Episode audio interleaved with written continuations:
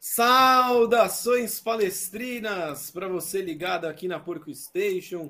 A gente começa mais um podcast, desta vez o Opinião Suína de número 44, para falar sobre a eliminação do Palmeiras na Copa do Brasil e a sequência complicada de jogos que começou lá com o primeiro clássico com o São Paulo e terminou com a eliminação de ontem. Eu sou o Lucas Couto e antes de mais nada, convido você que está ouvindo a Porco Station, seguir as nossas redes sociais, arroba Porco Station, em tudo quanto é lugar, Kawaii, TikTok, Twitter, Instagram. É, confere lá, todo dia tem conteúdo nas nossas redes sociais para você ficar inteirado sobre o Palmeiras e também se inscreve no nosso canal do YouTube Porco Station, vídeo novo toda semana e tem podcast aqui de segunda e sexta-feira, para a gente falar desse tema, esse tema chato e também desse tema analítico. Eu tenho aqui as duas cabeças pensantes da nossa redação, Guilherme Abib e José Colucci. Guilherme Colucci, boa tarde, bom dia e boa noite para você. Pergunta na sua goela: foi uma parmerada a eliminação de ontem? Foi, mas assim, quando alguém te perguntar o que é uma parmerada, você fala que foi o jogo de ontem. Foi assim, a parmerada clássica, mais clássica das clássicas. É essa, essa é o estilo da Só parmerada. um time pequeno, né? Só faltou, Oi? Só é. faltou para ser tipo um time pequeno. Pequeno não, minúsculo, né? Mas vamos lá. É, bom dia, boa tarde, boa noite, porco amigo Lucas, porco amigo Zé, Salve, salve, gatinhos e gatinhas, porquinhos e porquinhas. É um resultado duro, né? É um resultado duro, porque o Palmeiras, ele literalmente teve a faca e o queijo na mão para golear o São Paulo. Não lá, não, passar de fase, não, para golear. E o Palmeiras acabou desperdiçando. Então a gente vem meio amargurado aqui para gravar, mas como sempre, dando a cara a tapa, vendo prós, vendo contras. E também mais para frente a gente fala de como o Palmeiras se saiu dessa sequência da morte que o Palmeiras teve, né? Libertadores, Brasileiro, Copa do Brasil, um monte de clássico, enfim. É, uma, é um podcast duro, mas é, é bacana de falar que, que vai render bem, né, Coutão? Exato. E José Marcos Abib, bom dia, boa tarde, boa noite. O nosso é, estatístico premium aqui de curiosidades e fatos da Porco Station. Zé, é, fazia tempo hein, que o Palmeiras não, não dava uma dessas, acho que desde contra o, aquela partida contra o CRB. Mas a Parmeirada veio, você concorda com o Colucci ou não? Foi uma eliminação que só foi uma eliminação. Olá, Guilherme Colucci, Lucas Couto, todo mundo que está ouvindo a gente. É, é, fazia realmente tempo, né? Desde o CRB que a gente não tinha uma eliminação assim é, tão sofrida, né? Mas enfim, eu não vou colocar tudo na conta da clássica Palmeirada, que eu acho que a arbitragem teve muito. É, foi muito, muito decisivo, negativa, muito decisiva negativamente para o Palmeiras na, na partida de ontem, né? O, o pênalti que deram para o São Paulo, além do lance tá, estar impedido, né? Isso não foi nem checado. É, o pênalti é muito discutível, um, um pênalti é, no Dudu também bem discutível para possível marcação, mas enfim, acho que o Palmeiras é, fez um jogo muito bom, né? E, e acabou sendo é, tomando uma, uma, dura pena ali na, na falha de pênalti do Veiga, que, que muito provavelmente mataria o jogo e, e levaria o confronto para uma, uma goleada. É, mas enfim, achei, achei que o Palmeiras jogou bem, não acho que o Palmeiras jogou mal.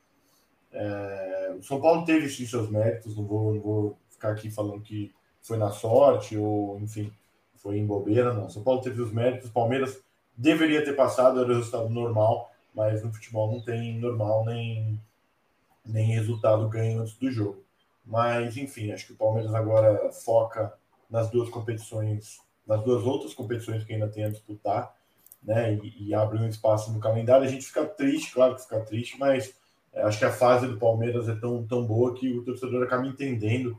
É, eu, por exemplo, é, não estou hoje triste, nem chateado, nem nada. Estou ansioso para os próximos jogos. Eu ontem no estádio cantei muito após o final do jogo, bate palma para esse time, porque eles merecem.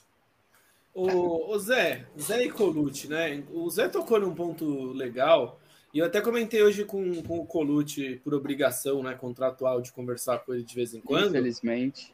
Que, cara, fazia tempo que eu não ficava puto com o Palmeiras, sabe? É, fazia tempo que eu não acordava meio mal-humorado por causa de futebol.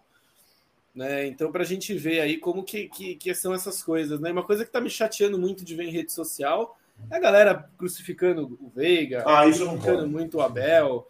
É uma falta de, de, de, de, gratidão e uma falta de memória que assusta, mas infelizmente não me choca, sabe?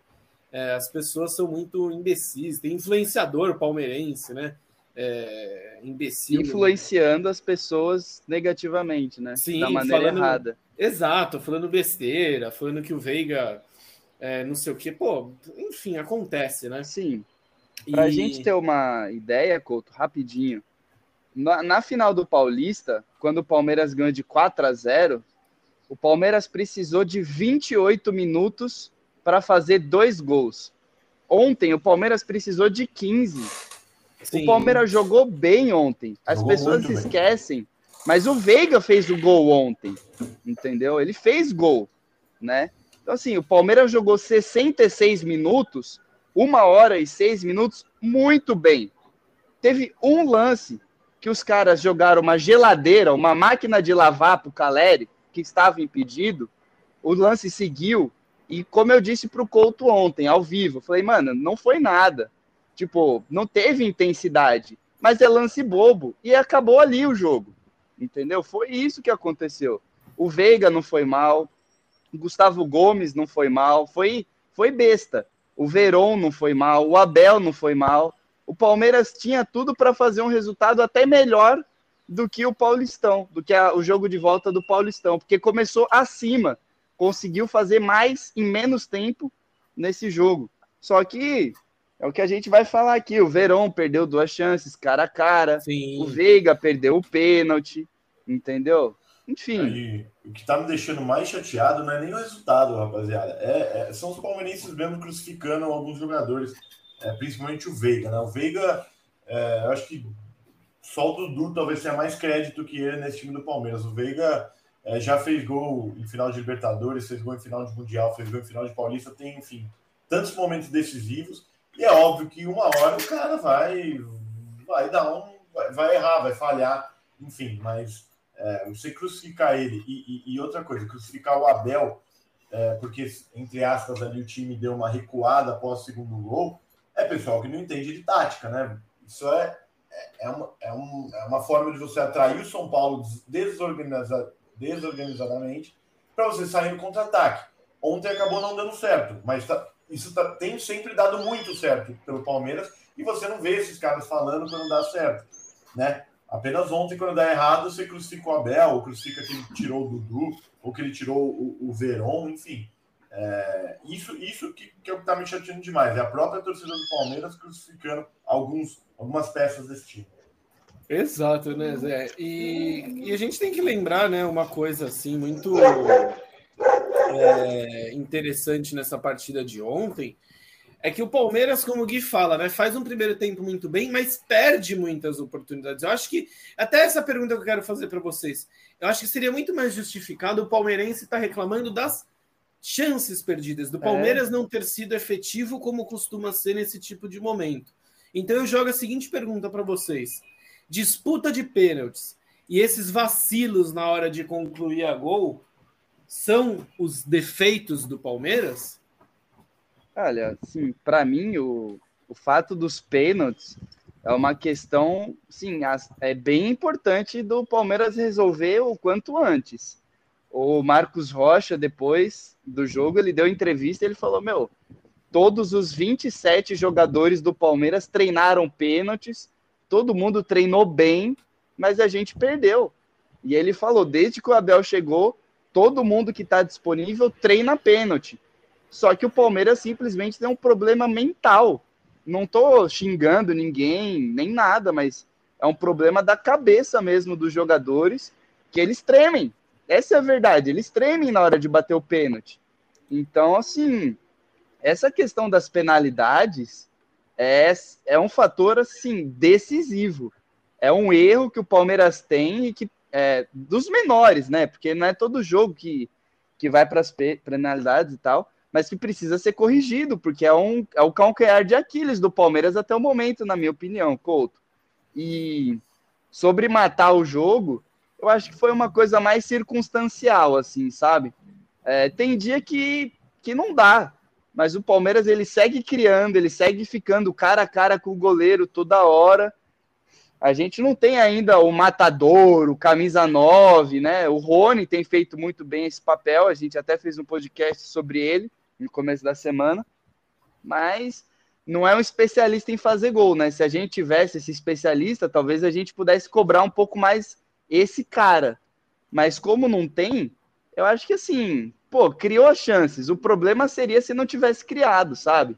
Se tivesse sido 0 a 0 o jogo, sabe? O Zé tava no estádio. Se tivesse sido um puta de um jogo modorrento, Palmeiras sem vontade, sem conseguir atacar, posse de bola inértil, mas não foi assim, né? Foi um deslize mesmo, uma desatenção que acho que o, o time, assim como a torcida, ficou chocada quando o Veiga bateu para fora. Sim. Ele bateu para fora assim, daquela caída, saca? Você olha como assim? Ele chutou para fora, como? Onde que e nesse... clímax maior, né? Nem se o Jandrei tivesse pego. É. Mas nessa desatenção que foi o gol, que foi um chutão para frente, a bola pipocando lá e pênalti. Então, assim, é bizarro, mas é o que o Abel falou, isso é futebol, né? Exato. É... Zé, qual foi. É, antes de você comentar isso, Zé, já emenda o seguinte: seu comentário e essa pergunta. Como que foi esse clima lá no estádio? Você que estava lá, no camarote é... da Porkstation? Oh. ah, é, assim, eu vi um monte de gente na internet falando que a torcida não cantou, não sei o que. Eu juro para vocês, ontem tava. É, foi uma das dos dias que eu mais ia galera cantando, você não conseguia conversar com a pessoa do seu lado. De Recorde barulho. de público, né, Zé? Recorde de público, mais de 41 mil pessoas lá no estádio. E, enfim, a hora que saiu o pênalti do Veiga, o pênalti. A hora que saiu o lance do pênalti, a hora que o juiz foi ver no VAR e, e afirmado o pênalti, né? Todo mundo já não sei o que, tal, 3 a 0 vai matar o jogo tal. E aí, realmente, a hora que ele perde o pênalti, vem um, um silêncio no estádio que eu não vi há muito tempo. E logo em seguida tem o pênalti para São Paulo, que dá ainda mais um, um, silêncio na torcida do Palmeiras, mas que logo após no, o, o gol do São Paulo, a torcida voltou a apoiar, né? É, são lances que, claro, que mexem com a torcida, que calam a torcida, né? Um, um pênalti perdido e um minuto depois um pênalti para o adversário né? é, é complicado, né? Eu não lembro de ter visto isso nunca na minha vida de 25 anos de futebol. Mas, enfim, é, as disputas de pênalti, né, a gente não pode tratar só desse elenco ou desses jogadores. Né? Eu fiz um, um levantamento aqui desde 2011. Né, o Palmeiras tem 13 derrotas em pênaltis e apenas 5 vitórias. Né? Então, mudam os jogadores, mudam a comissão técnica, é, muda o time que a gente está enfrentando e a gente continua perdendo nos pênaltis. Então, é um negócio que eu não, sei explicar, porque muda tudo e isso continua é, acontecendo, os treinos, o, o, Gui, o Gui mencionou, o Palmeiras treinou, todo mundo treinou pênalti, mesmo assim a gente né, perdeu três ao longo do jogo. Enfim, é, é, um negócio meio complicado de se explicar, né? Porque não é, não é só esse elenco ou, ou essa fase do Palmeiras. Ô Couto, vou dar só uma, uma Exato, né? complementada no que o Zé falou. Pode ser uma complementada, coisa rápida? Diga, não, pode, pode. Tem 10 segundos. Tá. Nessas cinco eliminações que o Palmeiras teve por pênaltis com o Abel Ferreira, o Palmeiras bateu 31 pênaltis e converteu só 16. É muito pouco. É entendeu? Nas disputas de pênalti contra o Awali no Mundial, sabe? Contra Flamengo, Defensa e Justiça, CRB, São Paulo, foram 31 pênaltis possíveis para converter, o Palmeiras acertou 16. E o que a gente acabou comentando ontem no privado, né, Couto? A última disputa de pênaltis que o Palmeiras venceu foi o Paulistão 2020 contra o Corinthians. Desde lá, o Palmeiras engatou essa série de cinco seguidas e está começando a virar uma sina. É isso que preocupa, está começando a virar uma sina. É, porque é... a torcida, a torcida vai desconfiada, uh, os, os jornalistas já vão desconfiados, o Abel já vai desconfiado, os jogadores já vão desconfiados fica complicado, né? Piora cada vez mais a situação. É, e o que é estranho é que assim, o pênalti é o momento, ou um dos momentos do jogo em que mais pega né, no mental, no psicológico. E esse time do, do Abel, do Palmeiras, é muito elogiado justamente por ter um psicológico, muito. um mental muito acima dos outros. E isso já foi provado, né? É, no próprio jogo contra o Flamengo na final da Libertadores, isso ficou nítido. O mental dos jogadores do Palmeiras foi muito superior, né? É, e não é só nesse jogo, a gente vê em muitos casos. E aí chega é, ontem pênaltis, mesmo, né? É, ontem mesmo, exatamente. E chega nos pênaltis, que é quando isso está mais aflorado, o Palmeiras não consegue. É assim, eu, eu juro para vocês, eu, eu, tento pensar em alguma coisa, mas eu não chego em nenhuma conclusão para explicar o que acontece. Não chego.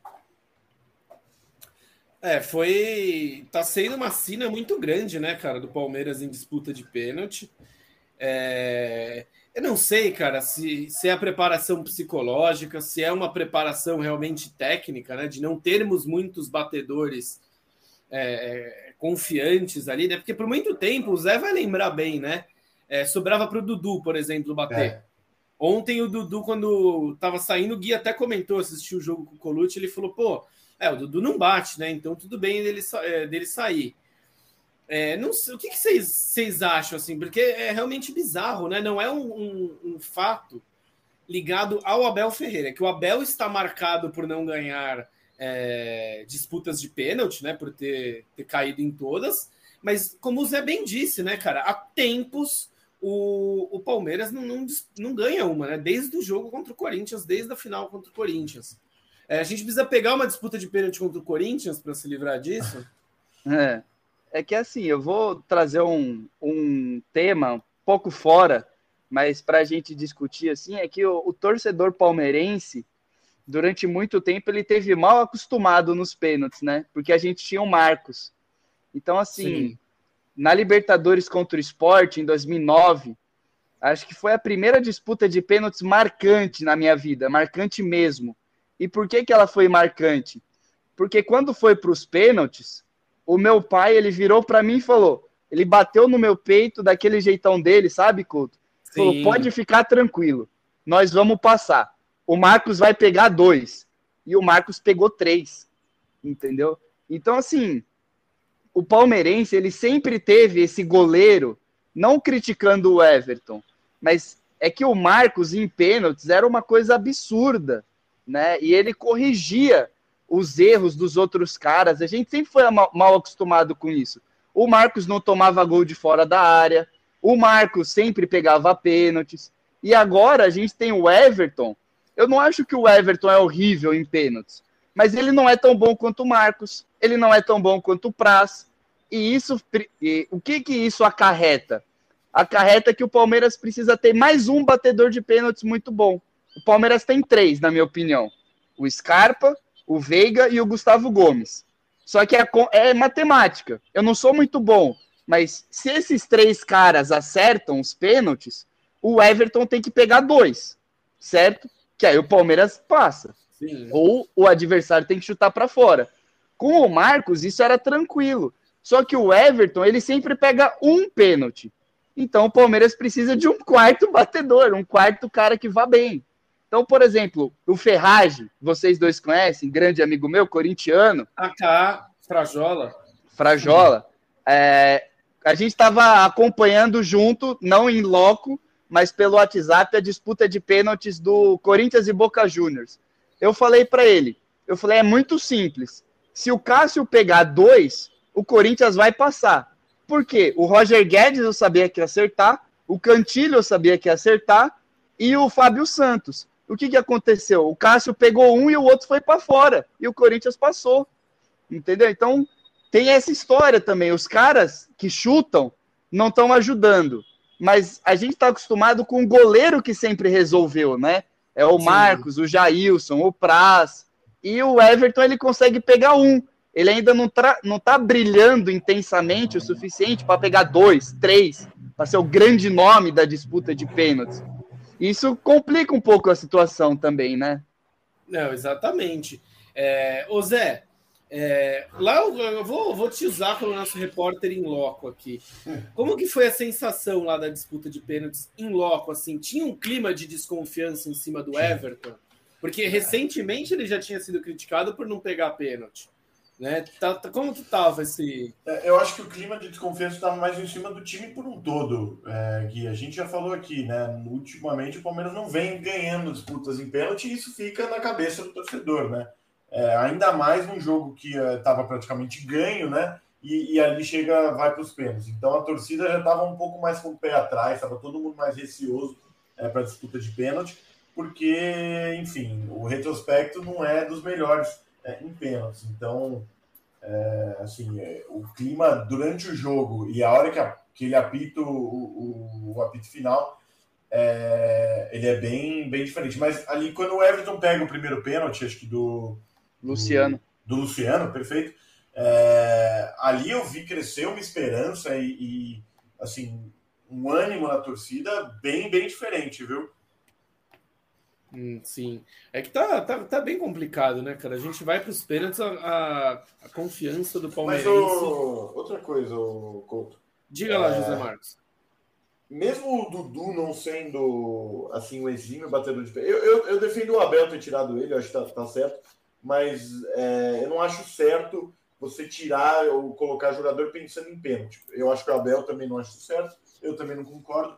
Mas enfim, eu acho que colocar o Wesley naquele pênalti, não sei se alguém colocou ou ele que pediu, eu também não sei se foi a melhor decisão. O Wesley é muito jovem, né? Podia ter deixado é, alguém um pouco mais experiente ter aquela cobrança. É, Para um, quinto pênalti ali óbvio. faltou, um, é. faltou uma experiência, faltou ter o Dudu como opção e não o Wesley. É, eu acho que sim, eu acho que sim. Acho que era preferível ter o Dudu ali, que doutoramente já perdeu alguns pênaltis decisivos lá contra o Corinthians em, em 18, enfim, alguns outros. É, eu acho que a experiência, o quinto pênalti, ele nunca tem que ser seu melhor batedor. O melhor batedor tem que ser o primeiro. Mas o quinto, ou qualquer pênalti que for fechar, eu acho que tem que ser um cara experiente, né? Porque é um momento Sim. um pouco diferente. Cara, a gente já, já viu aqui um golaço da Inglaterra contra a Irlanda do Norte. É, enfim, a gente viu a, a, o Praz, né, agora que se aposentou, comentando sobre a decisão dele ter batido o último pênalti em 2015, né? Que passou muito por isso. Do Palmeiras ter um elenco muito jovem, com jogadores que estavam há pouco tempo no Palmeiras, e ele era um dos mais experientes e resolveu bater muito por conta disso, né? Por, por, por estar mais calejado. Então, acho que faltou, faltou dosar melhor ali quem bateria o quinto, né? Eu colocaria, não colocaria jamais o Wesley, com todo respeito a ele, né? Mas eu acho que ele não é jogador no Palmeiras ainda para assumir essa responsabilidade, sabe? Eu concordo. É, eu acho que, sei lá, um, um, um Zé Rafael poderia é, podia ter. ser o Breno Lopes, que, vai, que tá para sempre tem uma. Vai, a torcida vai ter uma gratidão eterna com ele, né? E já é um jogador mais experiente. Né? Ou inverter alguém, cara. O Gomes bate o último. É, exato. É, enfim, o Piquerez. É, mas enfim. Bom, a gente não adianta a gente discutir muito, né, cara, sobre a eliminação, porque o que, que aconteceu? Aconteceu, já aconteceu, já está no passado. É, o São Paulo talvez perca né, a virgindade aí da, da Copa do Brasil, né? Quem sabe eles se igualam ao Santo André e ganham uma Copa do Brasil, ao Paulista de Jundiaí e ganham uma Copa do Brasil. Não é muito difícil. Nós temos quatro, né, Tricas? Mas vamos falar sobre o outro tema do podcast, então, que de certa Pô, forma, diga. Posso só fazer um, um adendo aqui? Faça o seu adendo. Você lembra, né? Eu preciso deixar isso gravado, desculpa, irmão. Mas você lembra que eu te disse, falei, olha, eu trocaria o resultado do Brasileirão pela Copa do Brasil. Você lembra disso, Sim, né? Sim, eu, eu na, Lá... na, na, época que você falou, eu não trocaria é. porque eu gostei da virada. Na época, o que aconteceu? O Palmeiras ganhou no Brasileirão de São Paulo, no Morumbi, de 2 a 1 e no jogo seguinte perdeu de 1 a 0 pela Copa do Brasil. Eu virei pro Couto, eu não sei se eu falei isso, se eu gravei isso com você, Couto. É, agora, mas... agora você vai me pegar, cara. Não... Então, eu olhei e falei, cara, eu trocaria. Mas sim, tranqu... trocaria tranquilamente. Porque se o Palmeiras perdesse na, na atual conjuntura no Brasileirão, ele estaria, sei lá, um ponto atrás do Corinthians e estaria classificado na Copa do Brasil, né? Mas enfim, tem os pontos positivos também da gente ter saído da Copa do Brasil e, e a gente vai debater isso agora nessa segunda parte aí da sequência da morte que acabou, né, Coutão? Exato. O Palmeiras começou essa sequência da morte dia 20 de junho. contra o São Paulo pelo Campeonato Brasileiro, esse jogo que o Gui já citou, né? Jogo no Morumbi, o Palmeiras ganhou por 2 a 1 Logo dois dias depois, São Paulo e Palmeiras pela Copa do Brasil. Havaí e Palmeiras. Cerro e Palmeiras. Palmeiras e Atlético. Palmeiras e Cerro. Fortaleza e Palmeiras. E Palmeiras e São Paulo Futebol Clube. Essa informação está no arroba Gui Colucci com dois Cs. O Colucci ele não sabe escrever o próprio nome, então ele erra a grafia no Twitter propositalmente. Até parece. Mas vamos lá. O primeiro o Palmeiras ganhou de 2 a 1 depois perdeu né, de 1 a 0 para o São Paulo, empatou em 2 a 2 com o Havaí, ganhou do Cerro de 3 a 0 perdeu de 2 a 0 para o Atlético Paranaense, espancou o Cerro Portenho por 5 a 0 empatou em 0 a 0 ganhou em 2 a 1 mas foi eliminado. Zé, o que, que dá para tirar dessa sequência aí que a gente tinha projetado que seria dura? O Palmeiras foi bem, foi ótimo, ou capengou nesses jogos complicados? Não, na minha opinião, o Palmeiras não foi bem, não, e foi o momento que mais oscilou na temporada até agora, né? É, perdeu o jogo em casa contra o Atlético Paranaense, tomando dois gols, empatou com o Havaí, que não é um, um adversário assim forte. É, embora tenha, tenham sido muitos jogos em pouco tempo, só teve essas duas derrotas, é claro, mas a distância é, para o segundo colocado ela diminuiu o Palmeiras saiu da Copa do Brasil e classificou na Libertadores. Eu esperava um pouco mais, mas é, na, na, medida do possível, acho que é, poderia ter sido bem pior do, do que foi.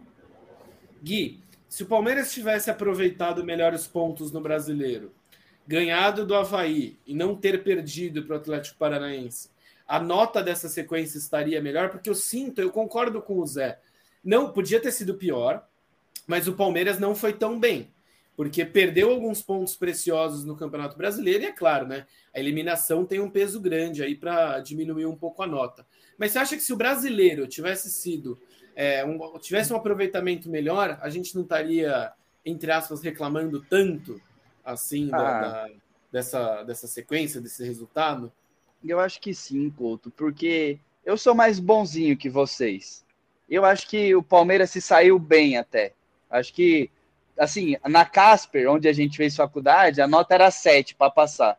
Acho que o Palmeiras passa com 7. Entendeu? Acho que não ficou devendo, por mais que eu concorde com o que o Zé disse.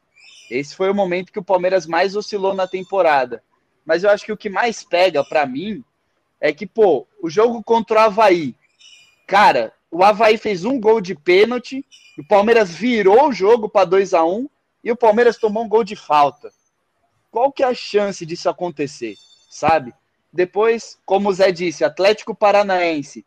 Não era o Atlético Paranaense completo. Era o Atlético Paranaense misto. No Allianz Parque. Com o Palmeiras finalizando 35 vezes no gol.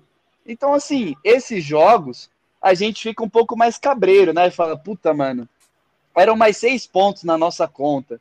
Mas, de modo geral, eu acho que tá justo, entendeu? O Palmeiras, como a gente sempre fala aqui, o importante é continuar na briga ali no brasileiro, continua, sobrevive, fica lá na frente, primeiro, segundo, terceiro, e depois dá o sprint final. Né? Óbvio que eu preferia que o Palmeiras tivesse com seis pontos a mais. Né? Óbvio que eu preferia isso. Mas aí, recorrer até ao nosso acervo de podcasts para fazer uma lembrança, né? No nosso Opinião Suína 40, em que a gente discute é, essa sequência terrível, a gente chegou e bateu o martelo, né? Depois do jogo contra o Atlético Mineiro, o Palmeiras empatou em 0 a 0 a gente falou: olha, vai pegar o Botafogo, o Coritiba e o Atlético Goianiense. Tem que fazer nove pontos nesses jogos, porque aí depois vai entrar na sequência da morte e dá para negociar um empate aqui, um empate ali, colar tal. E foi o que o Palmeiras fez. O Palmeiras ganha do Botafogo 4 a 0 ganha do Coritiba fora de casa, o que foi a primeira derrota do Coritiba no campeonato, no campeonato não, na temporada em casa, e ganha do Atlético Goianiense. Faz essa folguinha, e aí a gente tem que lembrar, né? A gordura é feita para ser usada. E o Palmeiras usou a gordura. Agora vai ter que correr atrás de novo e é um cenário, vamos dizer assim, como positivo, né? Cuiabá, depois América, Internacional, Ceará. Então, assim, é, para mim, o Palmeiras passa de ano, sabe? O importante, que a gente, no começo do ano, classificava assim, né? O que é a prioridade? É o Tri da Libertadores. A segunda prioridade, o Brasileirão. A terceira, Copa do Brasil. O Palmeiras está vivíssimo no Brasileiro, está vivíssimo na Libertadores. Então, por isso que eu dou um 7, 7,5 nessa sequência complicada. É óbvio. Se o Palmeiras tivesse acertado o pênalti do Veiga e não cometido o deslize contra o Havaí, o Atlético Paranaense, aí fudeu, né? Aí tava perfeito, era nota 10. E a gente sabe que era possível, por isso que dói, né? Era muito possível de ter rolado isso. Sim. É, ô Zé, mas eu tava conversando ontem com o Colucci e falei assim, cara, é uma bosta a gente ter sido eliminado pelo São Paulo e tudo mais. Só que ali aí a gente vai ter semana livre, né? É. Não vai mais ter os mata-matas aí durante a semana para para acontecer. Será que é um mal que vem para bem aí para o Palmeiras? O que, que você pensa disso assim? Você também Cara, concorda com o Gui que dos sim, males foi sim. o pior cair na Copa do Brasil e se manter foi o menor, né? Foi o menor. É, o menor. É, desculpa, eu, eu sou meio, meio tapado. É, você acha que, que, que, que, dos males foi o menor, que Com o Palmeiras certeza. consegue se recuperar? Sem e aí dúvida. depois eu vou fazer uma pergunta capciosa para os dois. Não, sem dúvida. O Palmeiras vai se recuperar. Eu acho muito improvável que isso não aconteça. Que não aconteça. Concordo com o Gui, né, dos males o menor. A Copa do Brasil, é, das, três, das três competições major que a gente joga no ano, é a menos importante. Óbvio que a gente queria ganhar, óbvio que a gente queria eliminar é, o São Paulo, mas, é, enfim, é, a gente vai lembrar muito do ano passado, né?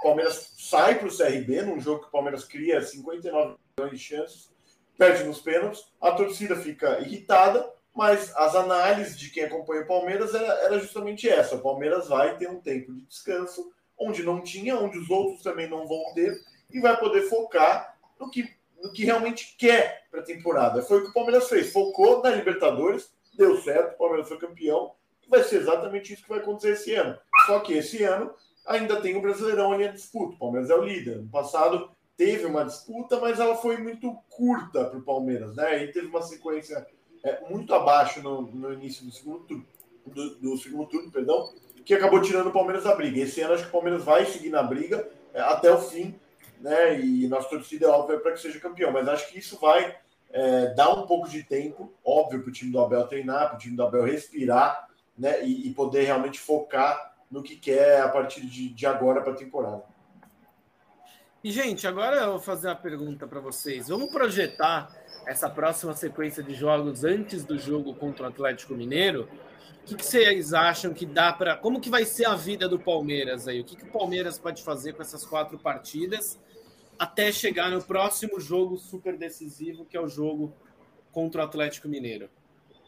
É, bom, Vamos lá, né? Primeiro uma informação, Couto. Eu e o Zé, a gente deve estar no estádio contra o Cuiabá, né, Zé? Vamos. É o que tudo indica, a gente vai.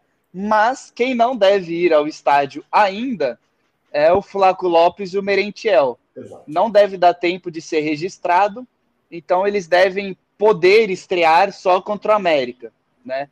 Então, estão nessa sequência. Estão esperando eu poder ir ao estádio para ver. É, com certeza, né? Então, assim, nessa sequência, Cuiabá, América, Internacional e Ceará, eu considero o ideal nove pontos. Eu acho que o Palmeiras tem que fazer nove pontos aí, dá para dar uma escorregada. Acima de nove, meu, perfeito. Abaixo de nove, assim, se for sete, por exemplo, ó, é, tá bom, vai, dá para ir. Abaixo de sete, aí é ruim, entendeu? O Cuiabá dá para ganhar, o América dá para ganhar e o Ceará dá para ganhar. O Internacional vai ser aquela coisa, meu, vai ser briga de cachorro grande, briga de foice no escuro. Se arrancar ponto lá vai ser bom, se não arrancar também acontece. Agora, esses outros três jogos, acho que o Palmeiras tem plena capacidade. E o que você disse, Couto, antes de passar a bola para o Zé, da, da folga que o Palmeiras vai ter, é interessante, né? Por exemplo, o Corinthians que é um dos principais perseguidores do Palmeiras no brasileiro, e o Atlético Paranaense, que é outro dos principais perseguidores, que está ali no bolo, e o Fluminense. Ah, o Fluminense não. Esses dois eles estão nas três competições, né? Estão na Libertadores, Copa do Brasil e Brasileiro. Então o rendimento deles deve cair, né? E acho que o Palmeiras, nesse bololô, junto com o Atlético Mineiro, eles podem começar a se sobressair. O Flamengo e o São Paulo também estão nessas três competições, mas estão um pouco mais longe do Palmeiras do Brasileiro. Então, é isso que eu acho, Zé, dessa sequência aí dos próximos quatro jogos antes da Libertadores, cara. É, eu concordo com, com o Gui, mas eu vou ser um pouquinho mais rigoroso. Eu acho que o Palmeiras fazer 10 pontos nessa sequência seria o, eu vou na ideal, sua, hein, Zé? Vou na sua. Né? É, acho que vencer o Cuiabá, vencer o América é, e vencer o Inter, eu acho que é. Obrigação é muito forte, mas eu acho que é o dever que o Palmeiras tem que fazer. Né? E o Ceará, o Ceará tá fazendo uma boa temporada, vai jogar fora de casa, eu acho que é um, um joguinho um pouco mais complicado. Mas esses jogos, é, ambos em casa, contra Cuiabá, Inter e, e América Mineiro fora, é, eu acho que, que o Palmeiras tem que, tem que vencer. É, porque quer ser campeão também, né? Quer manter é a liderança. Exatamente. E aí, para chegar no jogo contra o Atlético Mineiro, né, numa fase boa, né? Melhor do que a que está agora após uma eliminação. Sim, eu, eu, eu, Couto. Diga, Zé. Diga, menino, esqueci seu nome. Vou só fazer uma lembrança aqui, um negócio que é, que é interessante, que o PVC sempre fala, né? O Palmeiras e o Atlético Mineiro são os times que mais jogaram até aqui na temporada. Ponto 1. Um. Ponto 2. O Palmeiras, ele se preparou diferente para essa temporada. Ele se preparou para ter o auge físico em fevereiro, março, por causa do Mundial.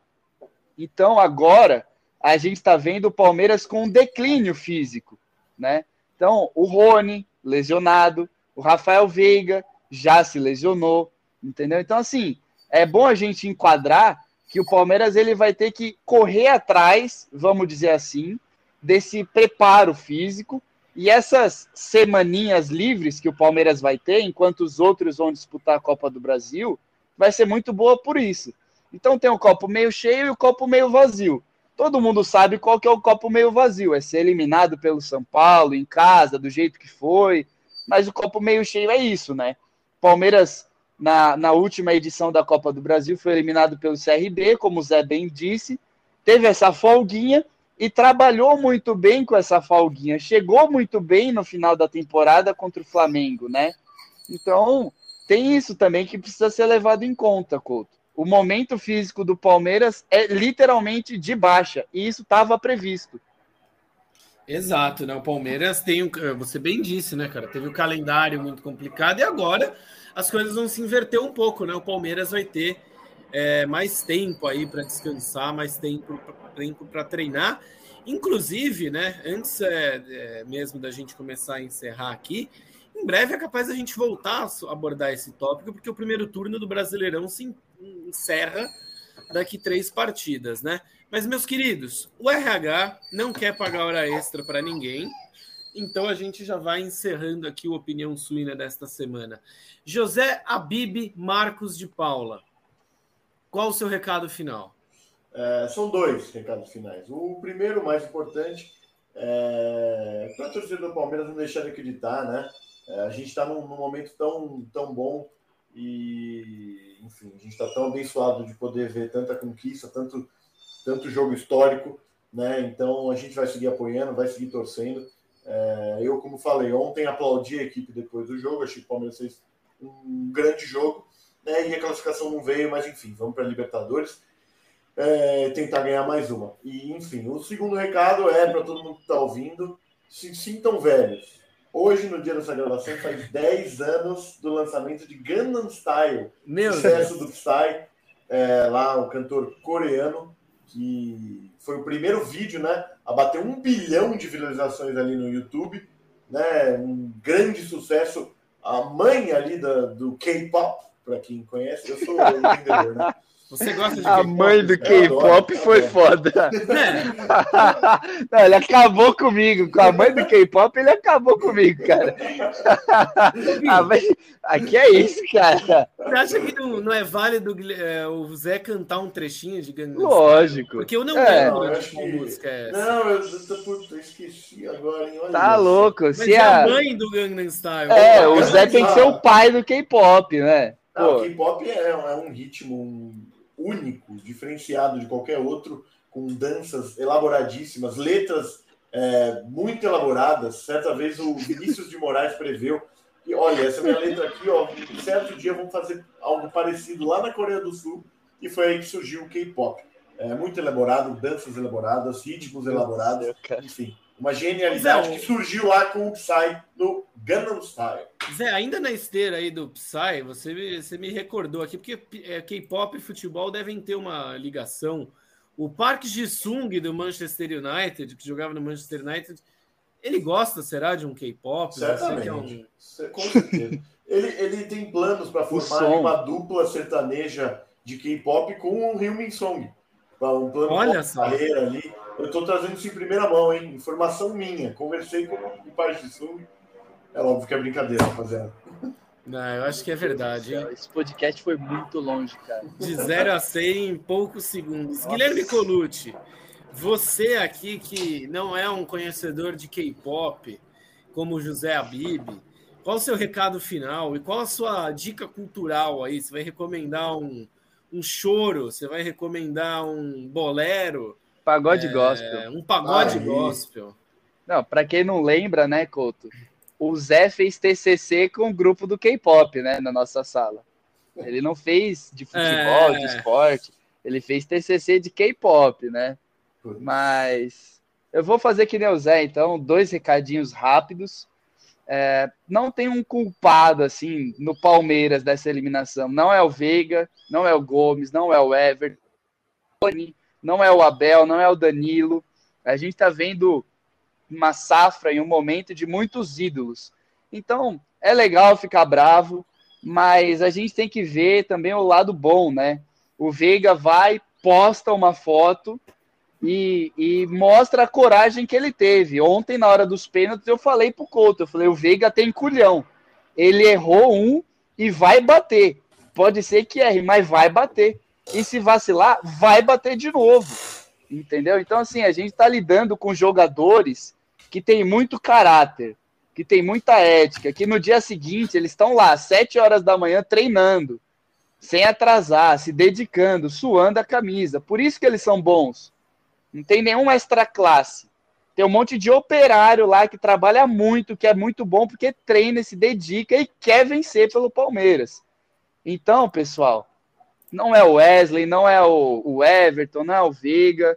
Sejam gratos pelo que a gente está vivendo. Eliminações acontecem, há males que vêm para o bem. E vamos em frente, cara. Vamos em frente. Nunca foi fácil, como o Couto sempre diz. Sim. Se é Palmeiras, vai ser difícil. E é isso. Vai ser difícil o Galo, vai ser difícil o brasileiro, mas são com esses caras que a gente tem mais chance de ganhar. Não vai ser sem o Veiga, não vai ser sem o Gomes, não vai ser sem nenhum deles. Então, esse é o meu recado é, inicial. E o segundo recado é, pessoal, escutem uma opinião suína 40, porque é sobre a sequência da morte e a gente acertou muitas coisas. A gente falou muito dessa sequência e acertou bastante. Então, agora que acabou esse Opinião Suína com feedback da sequência da morte, escuta lá o Opinião Suína 40 e é sempre recomendável acessar o nosso YouTube, que bateu 2 bilhões de visualizações, né, Couto? Superou o Gangnam Style. Superou o voo do K-pop lá, o pai do K-pop. É, que inclusive o Zé tá, tá vendo se treina o garoto para falar português para arranjar um emprego, né? Depois é. que a gente destruiu é, a carreira fome. dele. Tá passando necessidade lá, é nosso projeto social. Adote um coreano. É, então é isso, viu, pessoal? A gente agradece aí a participação do Zé e do, do Guilherme Colucci, também a sua companhia, a sua audiência aqui do nosso podcast. Ficamos por aqui. Segunda-feira tem mais com o PorcoCast ao longo dos dias aí também. Muito conteúdo nas nossas redes sociais, arroba PorcoStation. Calma lá, palmeirense corneta. Se você for cornetar muito, pegue a sua corneta e enfie tchau! tchau!